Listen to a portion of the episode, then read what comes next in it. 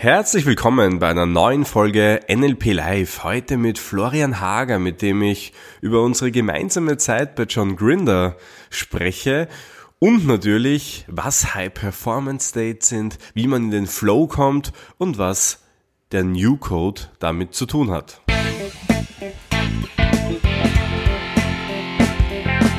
NLP Live, der Podcast für Frame Changer und Zukunftsbilder.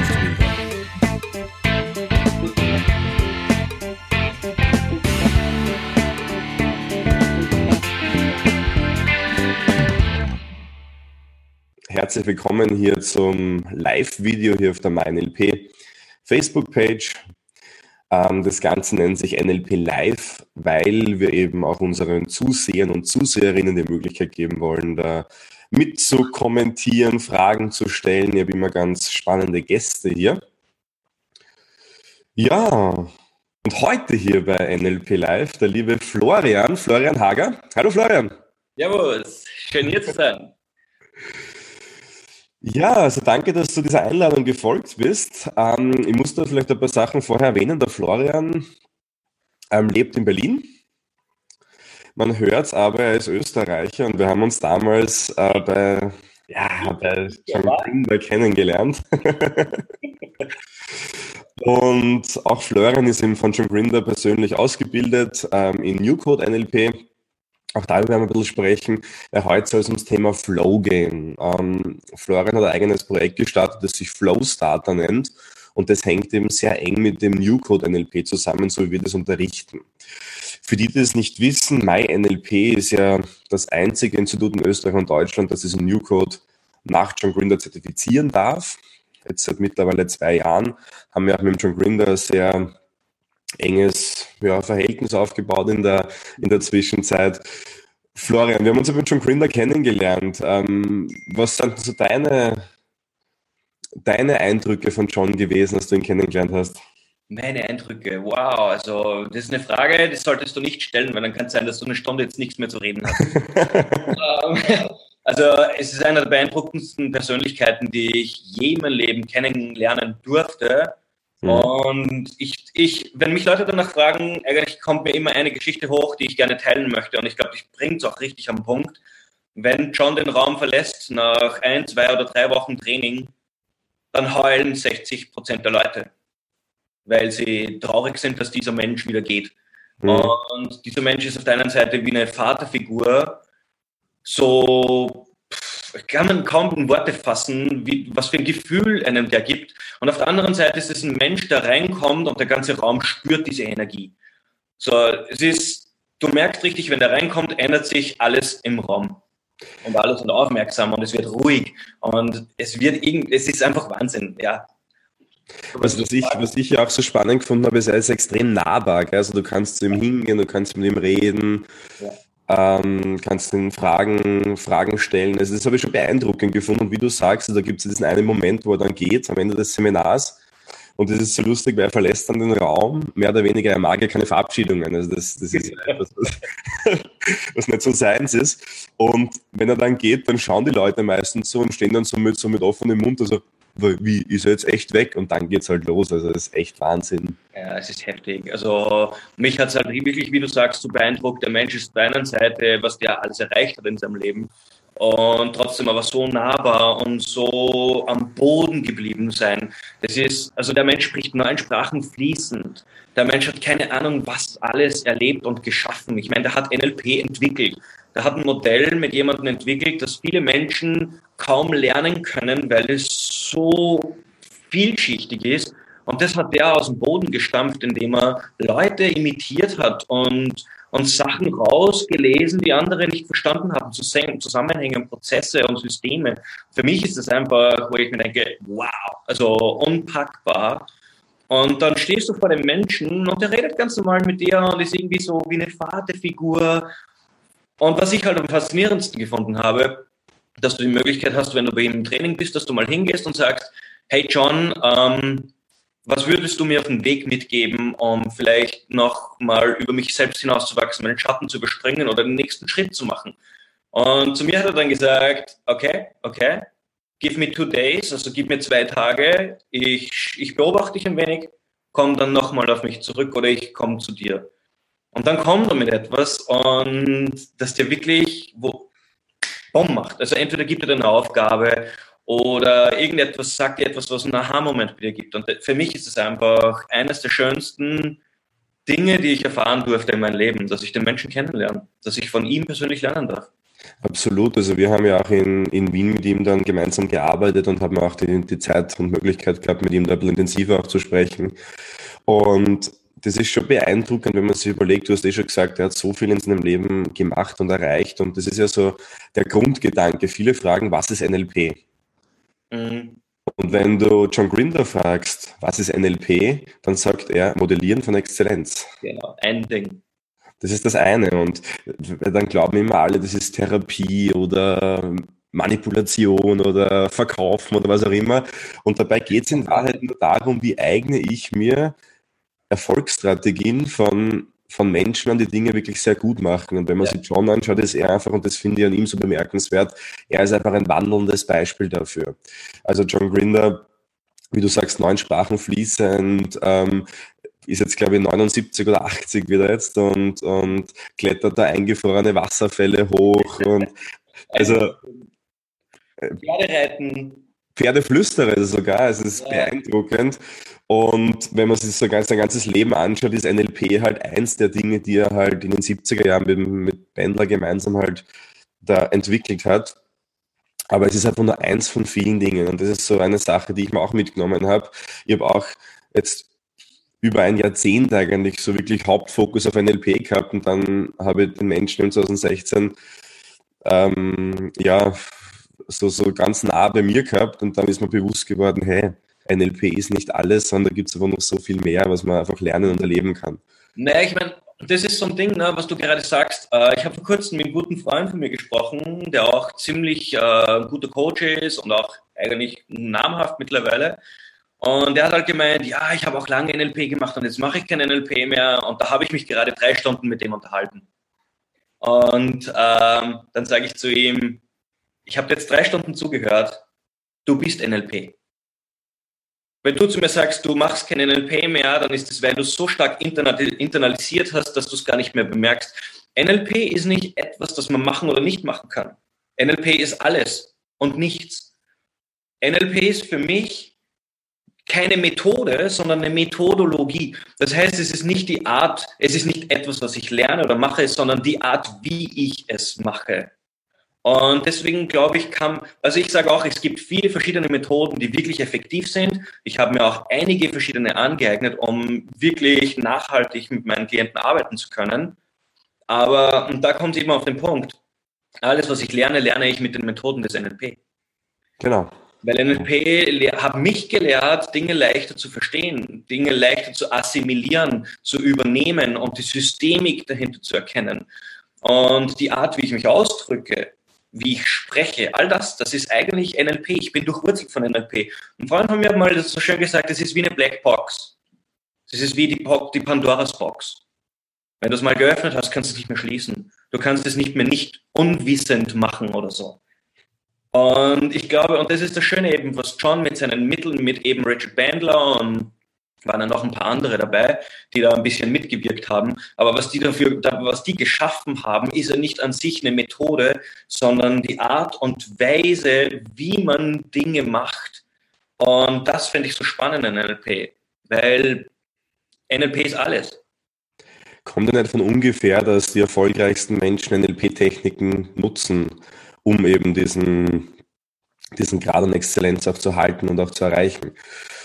Und da sind wir in Wahrheit ja schon quasi im Thema drinnen, denn ähm, viele kennen NLP ja nur als dieses Klassische, was halt so in Mitteleuropa gelehrt wird, wo man so ein paar Kommunikationstechniken lernt, ein bisschen Pacing, Leading, WACOG und so, das, was man aus Büchern auch kennt.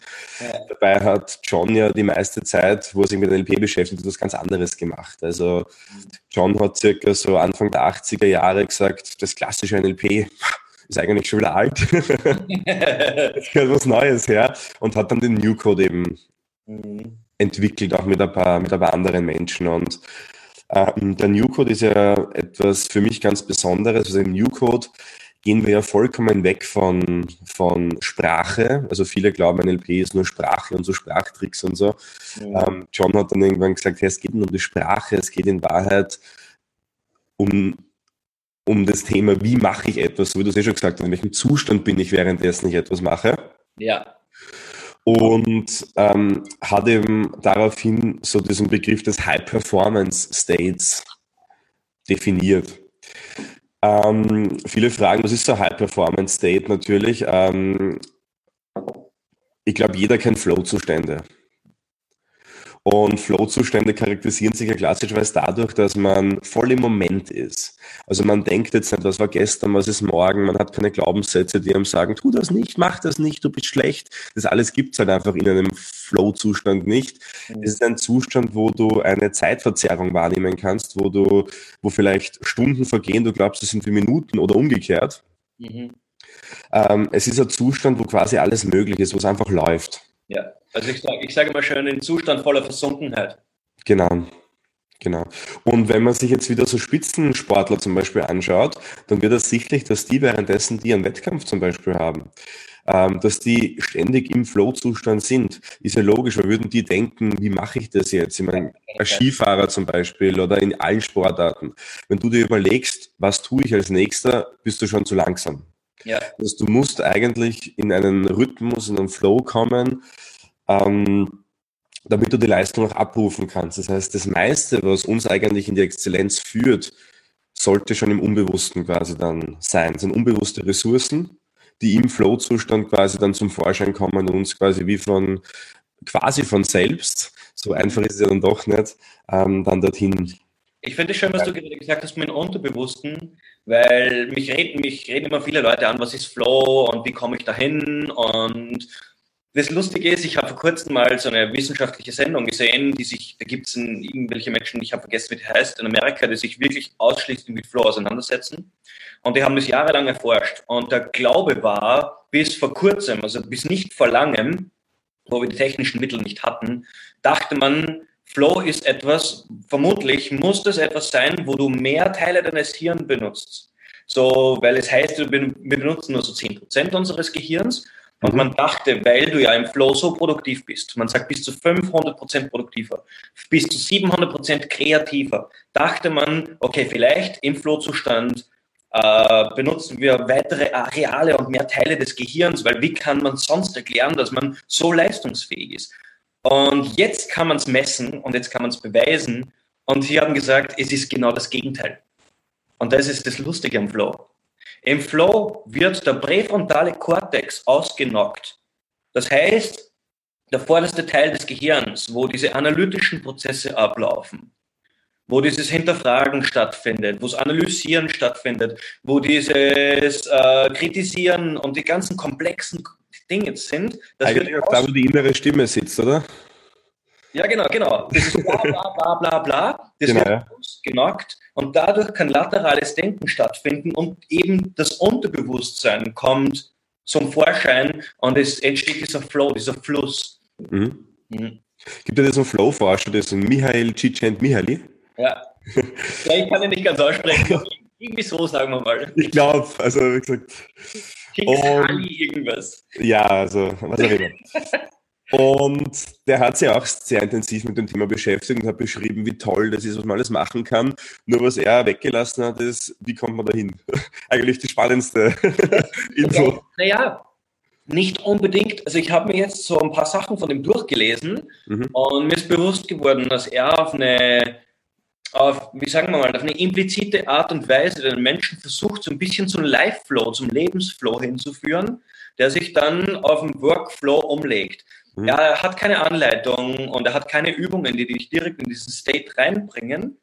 Aber er gibt dir zumindest äh, Methoden mit, wie du dein äh, Denken ein bisschen abschalten kannst und in so Gefühlszustände reinkommst, wo du im Moment bist und nicht die ganze Zeit da vorne im Blablabla. Bla, bla. Weil ich sage, und das ist, was für mich Flow bedeutet, für den Durchschnittsmenschen, jetzt nicht für den absoluten Profisportler, sondern für jeden Menschen, der ein ganz normales Leben lebt, aber trotzdem Leistung vollbringen möchte, da beginnt für mich Flow da, wo ich aufhöre, mich zu hinterfragen. Da, wo dieser übertriebene Perfektionismus, der mich limitiert und lähmt, ruhig ist. Da, wo es innen mal einfach leise ist, statt ständig sich selbst zu kritisieren, selbst zu analysieren und zu hinterfragen. Da, wo all das verflogen ist, da kommt man fast wie von selbst in diesen Flow-Zustand rein. Ich glaube, was uns davon abhält, ist die innere Stimme.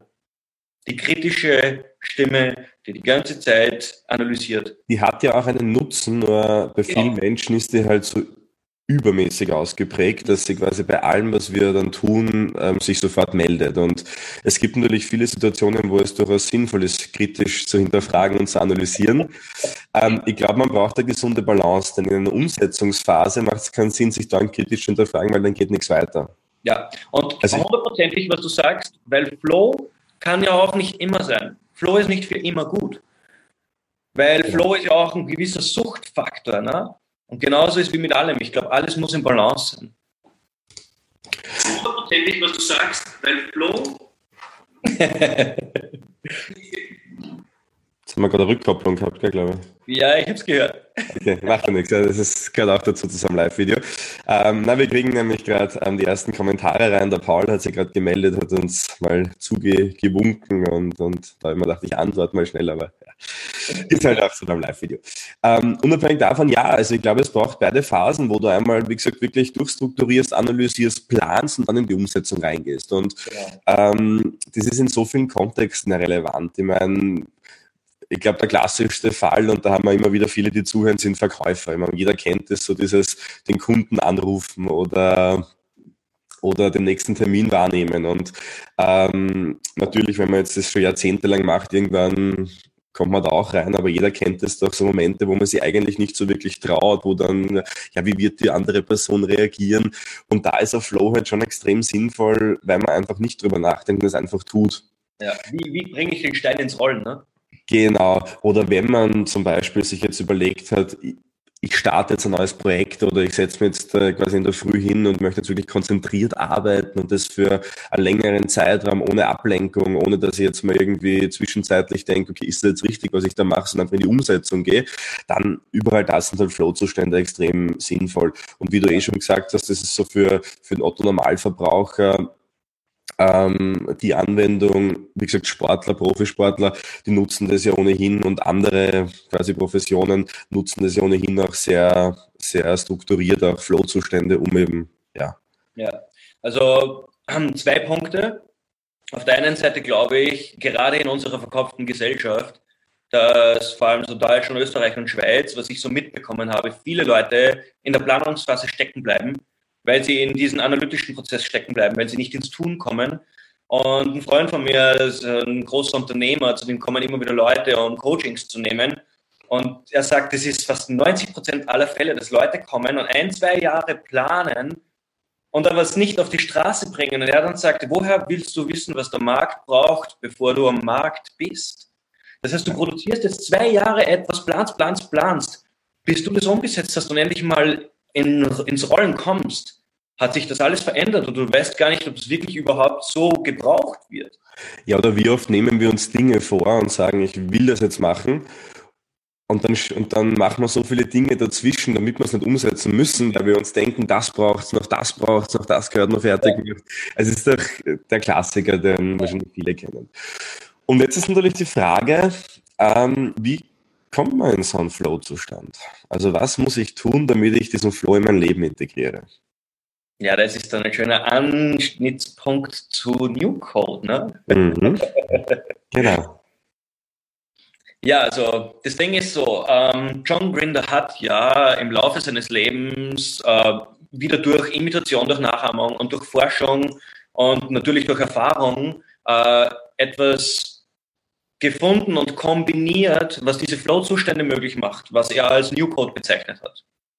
Und was ich so spannend finde an diesen Übungen, die er da gemacht hat, mit denen ich ja ziemlich viel arbeite mit meinen ähm, Klienten, ist durch diese Übungen, was er macht, und das ist ein bisschen wissenschaftlich schon, er aktiviert beide Hemisphären in deinem Hirn, überfordert dich die ganze Zeit, sodass du gar nicht mehr zum Nachdenken kommst, Automatisch wird es ruhig im Kopf, weil du so konzentriert bist. Und das ist das Schöne. Er schafft dadurch die Bedingungen, von denen Michael Schicksal irgendwie so auch spricht. und zwar schießt er dich in einen Zustand absoluter Konzentration, absoluten Fokus, wo es ruhig wird im Kopf, wo du automatisch jedes Zeitgefühl verlierst und eintauchst in diesen Bam, Bam, Bam-Moment und automatisch in diesen Flow eintrittst. Das bezeichnet er halt als New Code, ne? Genau, also im Prinzip so zusammengefasst könnte man sagen, dass er einfach ein Set an Übungen oder er hat es Games genannt, weil es ein spielerischer Charakter ist, entwickelt hat, um Menschen in so einen Zustand zu bringen. Und er nutzt es halt als Coaching-Tool, ja. weil er natürlich ganz, ganz klassisch sagt, naja, wenn ich eine Situation betreten kann, ohne diesen ganzen, diese ganzen negativen Glaubenssätze dazu, diese, diese Filter, die da schon da sind, sondern wirklich wie ein weißes Blatt Papier, dann müsste sich doch etwas tun, da müsste ich das doch anders wahrnehmen können. Und so ähm, arbeitet er seit, seit mehreren Jahrzehnten eben an diversesten ähm, ja, Themen der Menschen. Also das geht sogar so weit, ich habe einen Kollegen, der ist an der Uniklinik Innsbruck, ähm, an der Psychiatrie eben. Und auch der hat mir erzählt, dass durch New Code Games, dass sie da sehr gute Effekte gehabt haben bei zum Beispiel ähm, Angsterkrankungen und so weiter. Ja. Also es ist wirklich spannend. Also wir wollen jetzt nicht so weit gehen, weil das natürlich nicht der Kontext ist hier, dass wir so Therapie machen oder Coaching machen. Ähm, oder Coaching vielleicht auch. Aber nur um so diesen, dieses, dieses, diesen Macht, diese Macht des New Codes oder dieses, dieser Flow-Zustände einfach zu, zu beschreiben. Und im Endeffekt geht es dann darum, also so ein New Code-Seminar, also bei uns dauert es so vier bis fünf Tage, da machst du ja sehr viele dieser Games. Und natürlich ist es klar, dass die Leute nicht rausgehen und jeden Tag dann zehn dieser Games machen.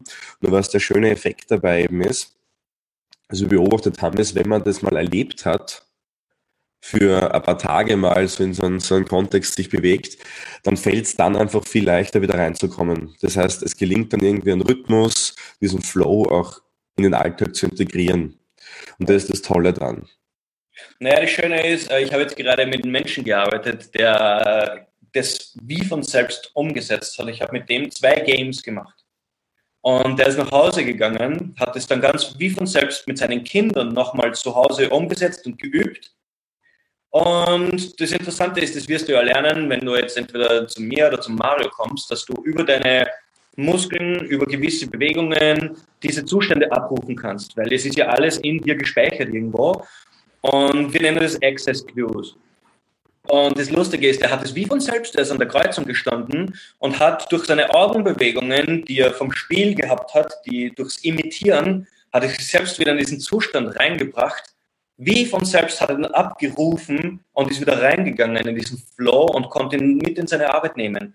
Und der hat es, ich habe noch nie einen Menschen erlebt, der das wie von selbst abgerufen hat, weil die meisten Menschen, denen lernst du es, denen gibst du es mit und irgendwann kann es dann jeder selbst. Aber das ist echt spannend, dass man durch gewisse Bewegungen Zustände hervorrufen kann. Und wenn du diese Zustände des Flows abrufen kannst, so auf Knopfdruck, stell dir vor, was das mit deinem Leben macht. Ne? Wahnsinn, ja. Also man braucht ja ein paar Voraussetzungen, um in den Flow zu kommen. Du hast das eh schon angerissen. Also beide Hemisphären aktivieren. Mhm. Schritt Nummer eins. Ähm, dann irgendwas mit, mit den Sinneskanälen tun, damit du halt gefordert auch bist. Du brauchst eine Aufgabe, also ein Task, sagt schon Grinder dazu. Herausforderung? Genau, also die Herausforderung, also irgendetwas, was, das soll sich in so einem, so einem Schwellenbereich befinden, wo es nicht zu leicht ist, aber auch nicht zu schwer, also gerade fordernd genug. Und dann kann man beobachten, dass man quasi so immer schwerer machen kann und die Menschen dann wirklich ähm, ja, einfach mehr Performance bringen. Mhm. Und das, was aber einer der wichtigsten Punkte im New Code oder bei diesem Flow-Zustand ist, ist der Rhythmus. Ja. Also Rhythmus ist so ein, finde ich, einer der Keys, um das eben konstant auch aufrechtzuerhalten. Braucht ihr nur schauen, überall wo Rhythmus im Spiel ist, ist man automatisch im Flow. Also schaut einmal Tänzer an. Schau dir Musiker an. Also ein Musiker, der, der, keine Ahnung, eine Performance hat, der denkt an nichts anderes. Der ist voll drinnen, weil er eben im Rhythmus ist.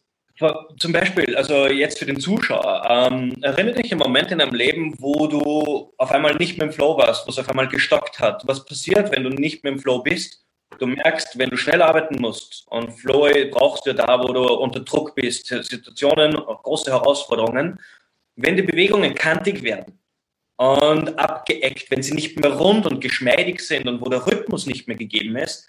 Meistens da beginnen die Fehlerquoten zu steigen, da beginnt der Flow zu schwinden, das Gefühl verengt sich und hingegen, wenn du aber diesen Rhythmus aufrecht erhältst und ihn über, ich halte halt über die Bewegung den Rhythmus leicht aufrecht, dann bleibe ich in diesem geschmeidigen, kraftvollen Flusszustand, wo Dinge wie von selbst passieren.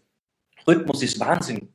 Genau. Und das ist für mich auch so dieser Schlüssel, wie man es in den Alltag integrieren kann, weil ich habe schon oft die Erfahrung gemacht, dass Menschen gar nicht mehr so ans New Code Game denken und plötzlich aber so körperlich in den Rhythmus kommen und sie denken, ah, das kenne ich ja von irgendwo. Und dann, und dann so dieses, dieses Werk von neuen quasi sich zu drehen beginnt. Also ist schon spannend. Du hast ja jetzt ähm, dein Projekt ähm, hat ja nicht nur mit New Code und High Performance Games zu tun, sondern du hast es ja für dich ein bisschen weiter modelliert. Mhm. Du hast das Ganze Flowstarter genannt, also flowstarter.de. Mhm. Was machst denn du genau? Und was, was ist so, ja, wo, wobei hilfst du Menschen?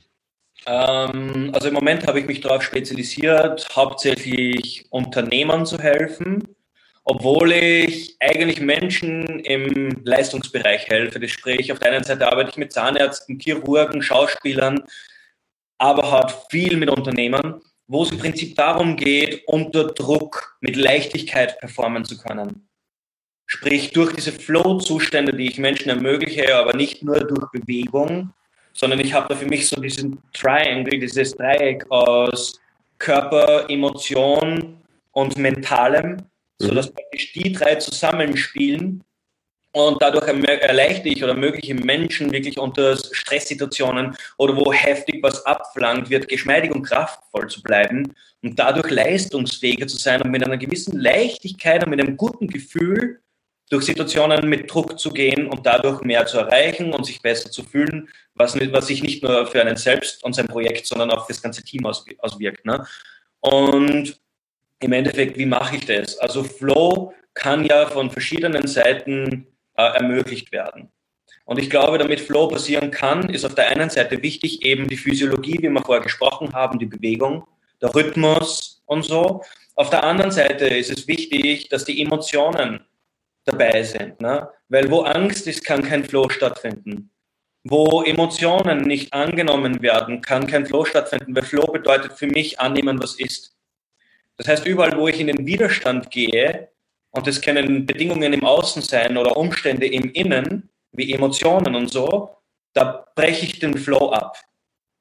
Und auch das kann aber ein Zeichen sein, wenn ich auf den Widerstand gerate, kann es ja auch gut sein, wieder, um genau da vielleicht reinzugehen mal und zu schauen, was ist denn da überhaupt. Genau, aber nicht, wenn ich selbst mich gegen den Widerstand stelle. Genau, ja.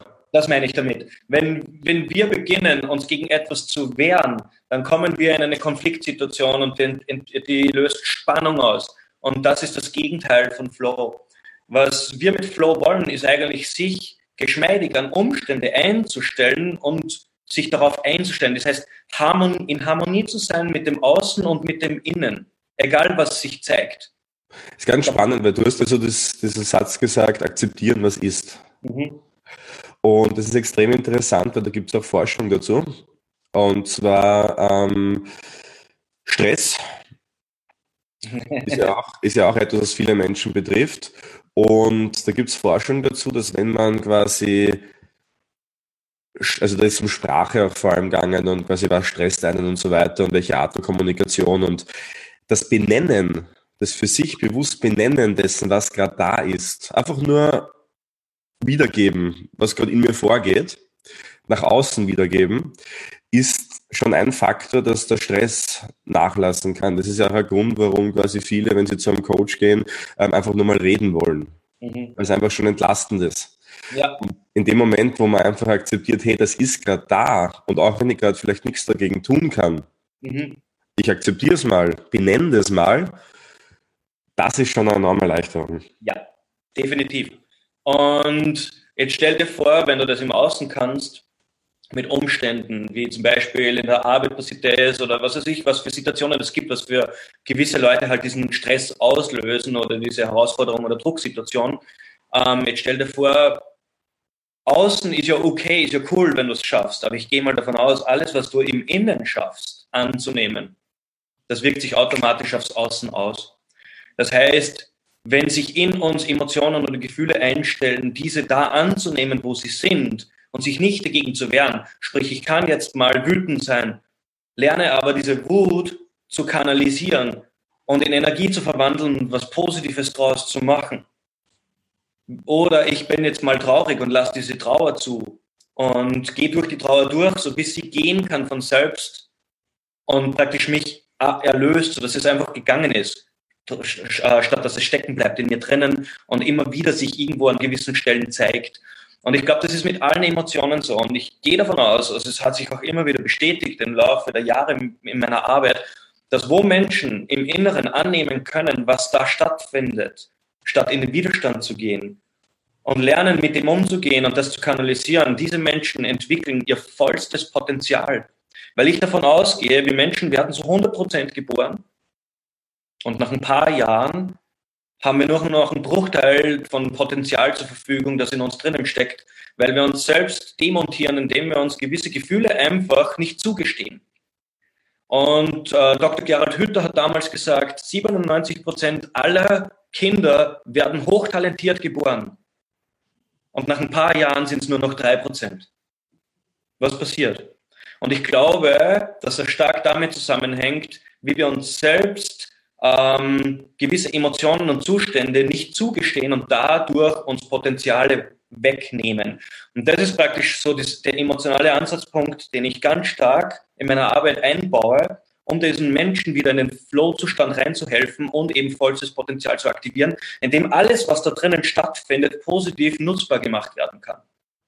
Das ist ja auch ein Axiom aus dem klassischen NLP, zwei sogar. Jedes Verhalten hat eine positive Absicht. Mhm und alles macht in irgendeinem Kontext Sinn.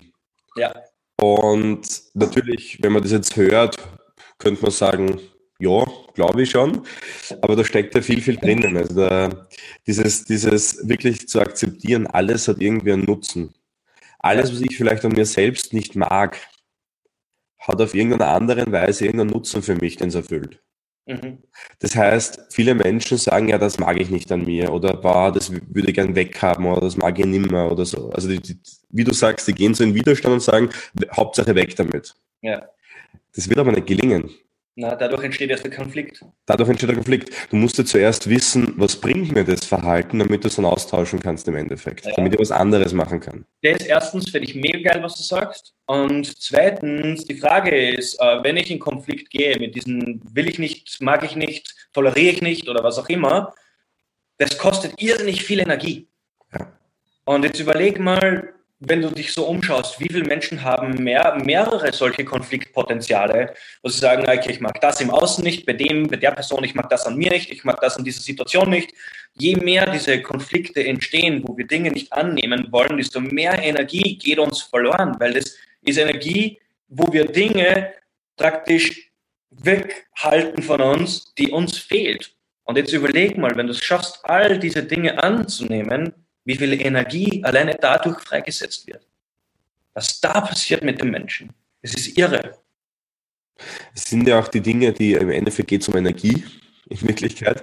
Und die meisten Menschen unterschätzen ja komplett, was für Energie sie haben. Also viele sagen zu mir, ich bin so ein, so ein umtriebiger High-Performer, ähm, einfach nur, weil ich irgendwie zwei Studien gemacht habe, währenddessen eine Firma aufgebaut habe und, und halt hunderte Sachen halt mache. In Wahrheit ist es nichts irgendwie Besonderes, sondern es ist nur die Frage einerseits, wie strukturiere ich natürlich gewisse Dinge, aber wie viel, wie viel Energie kann ich dafür aufwenden? Und wenn mich zum Beispiel die Dinge, die mich, ja, womit ich mich beschäftigen muss, weil ich vielleicht einen Job habe, wenn mir die schon so anstrengend Energie kosten, mich stressen, wie soll ich dann die anderen Dinge vielleicht nur, nur umsetzen? Weil da bin ich froh, wenn ich, also ich, ich sage immer, ein schlechtes Zeichen ist, wenn du nach der Arbeit heimkommst und dich auf die Couch setzt und dir denkst, boah, endlich entspannen und den Fernseher einschaltest. Das ist immer das schlechteste Zeichen, weil das heißt eigentlich, dass du der Job auslaugt. Mhm. Und dann ist ja für mich die Frage, was kann ich tun, damit ich mehr Energie wieder reinkriege, damit mir vielleicht das Energie bringt, was ich mache. Ja, genau. Und da zum Beispiel sind wir wieder beim Flow. Mhm. Im Endeffekt. Ja, und das, das Schöne ist, was du gerade angesprochen hast, ist, ich glaube, es setzt mal auch voraus, sich mit sich selbst zu beschäftigen und zu sagen, wer bin ich eigentlich? Was macht mir eigentlich Spaß? was brauche ich eigentlich, um in diesen Flow-Zustand reinzukommen? So, was sind eigentlich die Dinge, die mir wirklich, wirklich Spaß bringen, die mir wirklich, die mich leidenschaftlich machen, die dieses Feuer in mir entfachen?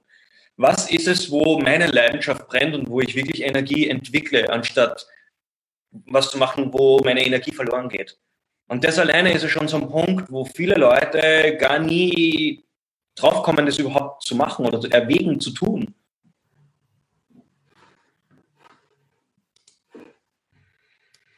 Du bist absolut richtig, ja. Und weil du ja auch gesagt hast, dieses, dieses, dieses Dreieck, was du, wo du gesagt hast, ähm, hilf mir mal ganz kurz, Emotion, hast du gesagt? Also ähm, physisches, emotionales und mentales. Genau, physisch, emotional und, und, und mental. Es ist ja auch ein, ein Kern im New Code NLP, dieser, dieser Gedanke, auf sich selbst mehr zu hören, mhm. auf diese Prozesse, die einem vorgehen. Also andere sagen jetzt Achtsamkeit dazu, Natürlich ist es ein bisschen anders umgesetzt im, im New Code dann, aber selbst das ist schon ein Riesengewinn für viele, wenn sie mal auf den eigenen Körper hören, anfangen. Ja, ja. und das ist, das ist so ein Punkt, Achtsamkeit nach innen. Ja. Mhm. Also ich, ich denke mal, es ist ganz lustig, wie manche Menschen mit sich und, und auch mit dem eigenen Körper umgehen. Also, ich meine, wie viele kennst du, die, wenn sie Kopfschmerzen haben, einfach Tabletten nehmen, damit der Kopfschmerz weg ist? Ja. Uh, das ist ein ganz spannender Punkt, weil, also mir kommt so vor, ich war ja selbst an dem Ende. Ne? Also ich war ja selbst ein Mensch, der immer viel zu viel von sich selbst gefordert hat, zu viel erwartet hat, schlecht mit sich selbst umgegangen ist, wenn ich nicht meinen Erwartungen entsprochen habe und so weiter und so fort. Ich hatte Burnout, Burnout mit 26. Ne? Du hast ja, glaube ich, eine richtig arge Story eigentlich generell, gell, wenn du... Ja, also ich durfte ziemlich viel Lehrgeld zahlen im Sinne von Krankenhausaufenthalten, Schmerzen, Brüchen und so weiter. Ich war, ein, ich war, ich habe mich auch als High Performer betrachtet oder egal, irgendwie so. Mein Ding war halt, ich wollte was leisten, ich wollte was weiterbringen und habe immer wieder beim Sportfallen weit über das geschlagen, was ich machen sollte, halt auf krasseste Art und Weise mein Leben aufs Spiel gesetzt, auch zum Teil. Und mein Traum war halt damals auch zu Red Bull zu gehen und äh, ich wollte Wingsuit lernen, wo du halt mit 400 Sachen mhm. runterfliegst und so. Also all das, was Kick macht, ne? all das, was so, das, wo du das Leben spürst. Und irgendwann war ich wieder mal im Krankenhaus und habe mich so gefragt, warum mache ich das eigentlich? Wozu brauche ich das? Was, wozu brauche ich diesen Kick? Weil ich glaube immer, genau wie du am Anfang schon gesagt hast, ich glaube an diese Balance im Leben. Und ich glaube, wenn auf der einen Seite irgendwo etwas fehlt, dann muss es durch zu viel auf der anderen Seite kompensiert werden, um die Balance aufrechtzuerhalten.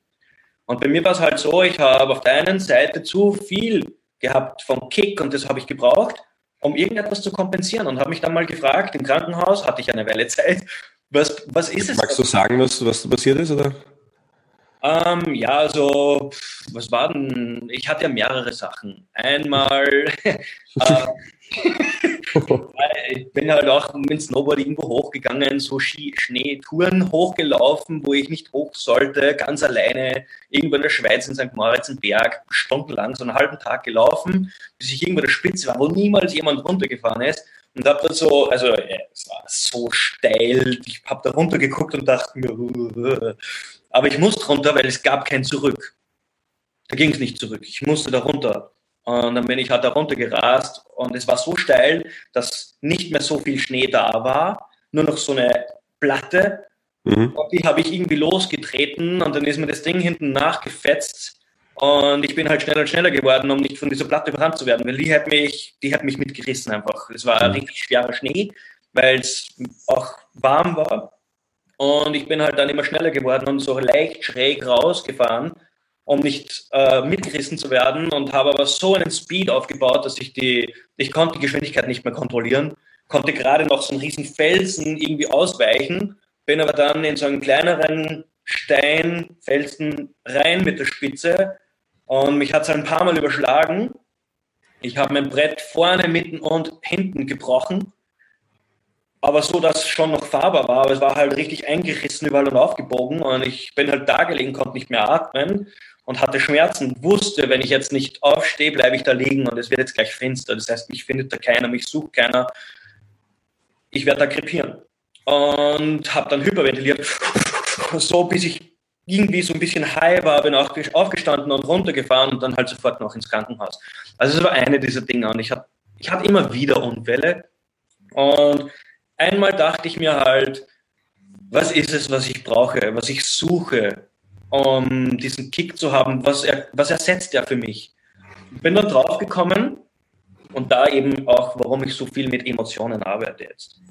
Ähm, ich habe mehr Angst davor, nach Hause zu gehen und eine emotionale Auseinandersetzung zu führen mit meinen Liebsten, als mein Leben aufs Spiel zu setzen.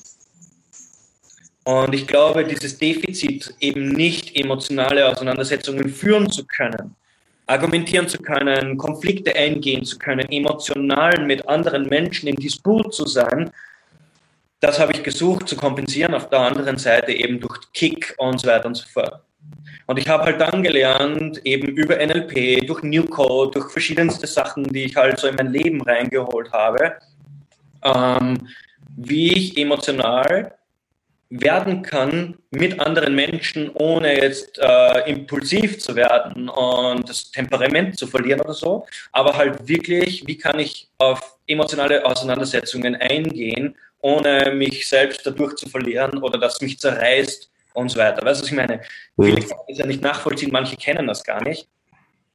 Ähm, ja, das war halt so mein Thema, mein Ding. Und deswegen sind Emotionen für mich so eines der größten Dinge, die es gibt, weil ich glaube, dass über die Emotionen sich alles andere zum Teil wie von selbst regelt. Mhm. Das ist ganz spannend, wenn, wenn man sich einfach so fragt, was sind meine Dinge, die ich kompensiere. Also das macht ja jeder in, in gewisser Weise, was du gerade beschrieben hast, natürlich sehr plastisches Beispiel. Ähm, ja, aber also das Gute daran, Persönlichkeitsentwicklung ist ja Gott sei Dank ein lebenslanger Prozess, ja. der ja nie aufhört. Aber das Gute ist, du wirst immer besser also insofern ist das ja auch nicht schlecht. Ja. Ähm, ich glaube, dass da sehr, sehr viel dabei war. Ich meine, der, wir sind da jetzt viele, viele Themenbereiche haben wir da jetzt gestreift. Ähm, ich glaube, abschließend zu sagen, also wie gesagt, ähm, Florian, du wohnst ja in Berlin. Ähm, also wenn wir hier Zuseher oder Zuhörer haben, die aus Deutschland kommen oder in der Nähe von Berlin sind, dann dürfen sie sich, glaube ich, gerne bei dir melden, Florian, oder? Sehr gerne. Genau, du kannst, wenn du magst, gerne den Link ähm, unter diesem Facebook-Post hier quasi einfach kommentieren von einer Website, dann kann man dich erreichen. Solltest du in Österreich oder in Wien unterwegs sein, kannst du dich gerne bei mir melden diesbezüglich, wenn du auch mehr Flow in dein Leben bringen willst. mehr High Performance. Ja, und ansonsten, du Florian, ich bedanke mich recht herzlich bei dir für diese Aus auch für die Offenheit vor allem auch. Ja, sehr gerne. Ähm, ja, und ich freue mich schon, wenn wir es dann wieder mal schaffen. Du, danke dir. Es sind jetzt ja. währenddessen auch keine Fragen aufgetaucht. Ähm, einen Kommentar, den ich vielleicht doch erwähnen möchte von der Birgit. Die hat geschrieben, sich selber fühlen und Dankbarkeit für jeden neuen Tag, jeden neuen Weg ins Leben einbauen. Das ist das, was wir auch besprochen haben. Das ist so wichtig. Gell? Ja, wow, das ist ein echt wertvolles Ding zu tun, Dankbarkeit, dankbar zu sein. Absolut. Also vielleicht auch zum Thema Dankbarkeit ein kurzer Exkurs. Es gibt diese Dankbarkeitstagebücher, ja, die man so kennt. Mhm. Und wir haben das echt getestet mit, mit recht vielen äh, Menschen, schon ich selbst und auch andere. Und ähm, einfach so jeden Tag so für ein paar Dinge dankbar zu sein, auch wenn es so die simpelsten Dinge sind, wie hey, ich, ich atme da jetzt frische Luft ein oder ich wohne in einer schönen Stadt, völlig egal, ähm, bringt einfach über Tage und Wochen einerseits mehr, mehr Lebensfreude, mhm. ähm, auf der anderen Seite aber mehr Selbstbewusstsein. Das ist ganz ja. spannend. Ja.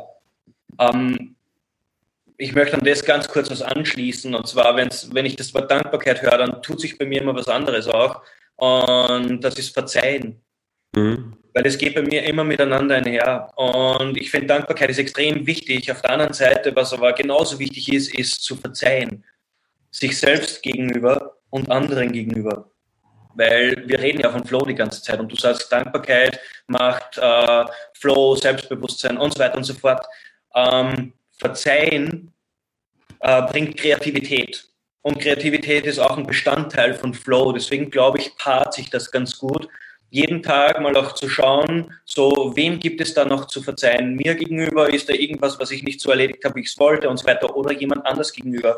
Und du wirst merken, wenn du das öfters machst, dankbar sein und verzeihen, dass sich dann, dass da wirklich was losgetreten wird und sich was tut. Mhm. Absolut. In diesem Sinne schöne Abschlussworte. Dankeschön. Ähm, für alle Zuseher und Zuseherinnen, vielen, vielen Dank fürs Zusehen. Das Video wird es weiterhin auch ähm, auf Facebook auf unserem ähm, MyNLP-Profil geben und natürlich auch als Podcast dann ähm, auf iTunes und auf Spotify. Würde mich freuen, wenn ihr uns da gute Bewertungen hinterlassen würdet. Ähm, ja, und dann bis zum nächsten Mal, wenn es wieder heißt NLP Live. Alles Liebe, Baba. Ja, danke. Schönen Tag euch noch.